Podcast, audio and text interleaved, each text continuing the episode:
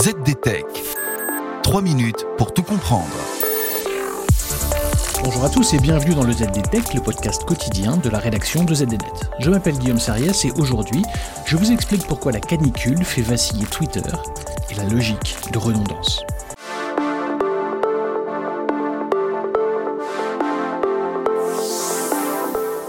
Outre des incendies géants, la Californie affronte en ce mois de septembre une chaleur extrême.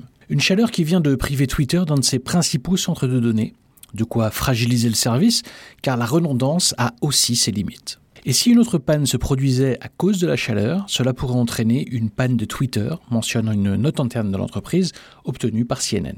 Twitter, comme toutes les grandes plateformes de médias sociaux, s'appuie sur des centres de données, c'est-à-dire des fermes de serveurs et de systèmes de stockage, pour assurer un fonctionnement constant, et ce sur l'ensemble de la planète. Et le contrôle de la température dans ces centres de données est essentiel pour éviter que les serveurs ne surchauffent et ne tombent en panne. Mais les systèmes de refroidissement sont très énergivores, d'autant plus énergivores que la température extérieure grimpe. Et parfois, ils ne suffisent tout simplement pas, et c'est la panne.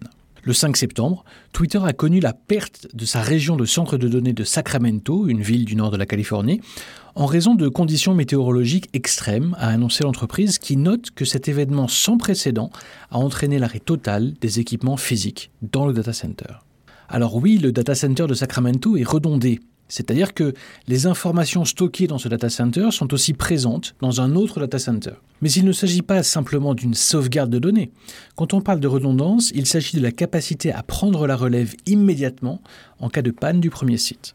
Et cela signifie que le site de redondance est aussi un site de production. Mais à la suite de la panne de Sacramento, Twitter se trouve désormais dans un état de non-redondance, explique la société. Concrètement, deux autres data centers situés eux à Atlanta et à Portland sont toujours opérationnels. Mais si nous perdons l'un de ces centres de données restants, nous risquons de ne pas être en mesure de servir le trafic à tous les utilisateurs, avertit Twitter. Et ce fonctionnement en mode désormais dégradé a aussi une incidence sur le fonctionnement de la DSI de l'entreprise. Car oui, il est à présent en effet interdit de déployer des mises à jour non critiques sur Twitter, et ce jusqu'à ce que l'entreprise puisse rétablir complètement les services du centre de données de Sacramento. Cette situation inédite met en évidence la fragilité des plateformes numériques face à l'évolution des conditions climatiques. Et vu l'importance qu'a pris Twitter dans le monde pour relayer paroles publiques et privées, de tels risques auraient des conséquences importantes sur la configuration actuelle de la scène médiatique. Pour économiser sur les coûts de refroidissement, certains acteurs de la tech placent désormais leurs centres de données dans des zones au climat froid,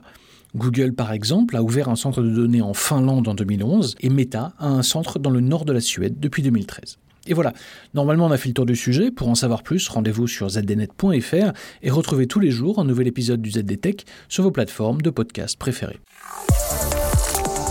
ZDTech. 3 minutes pour tout comprendre.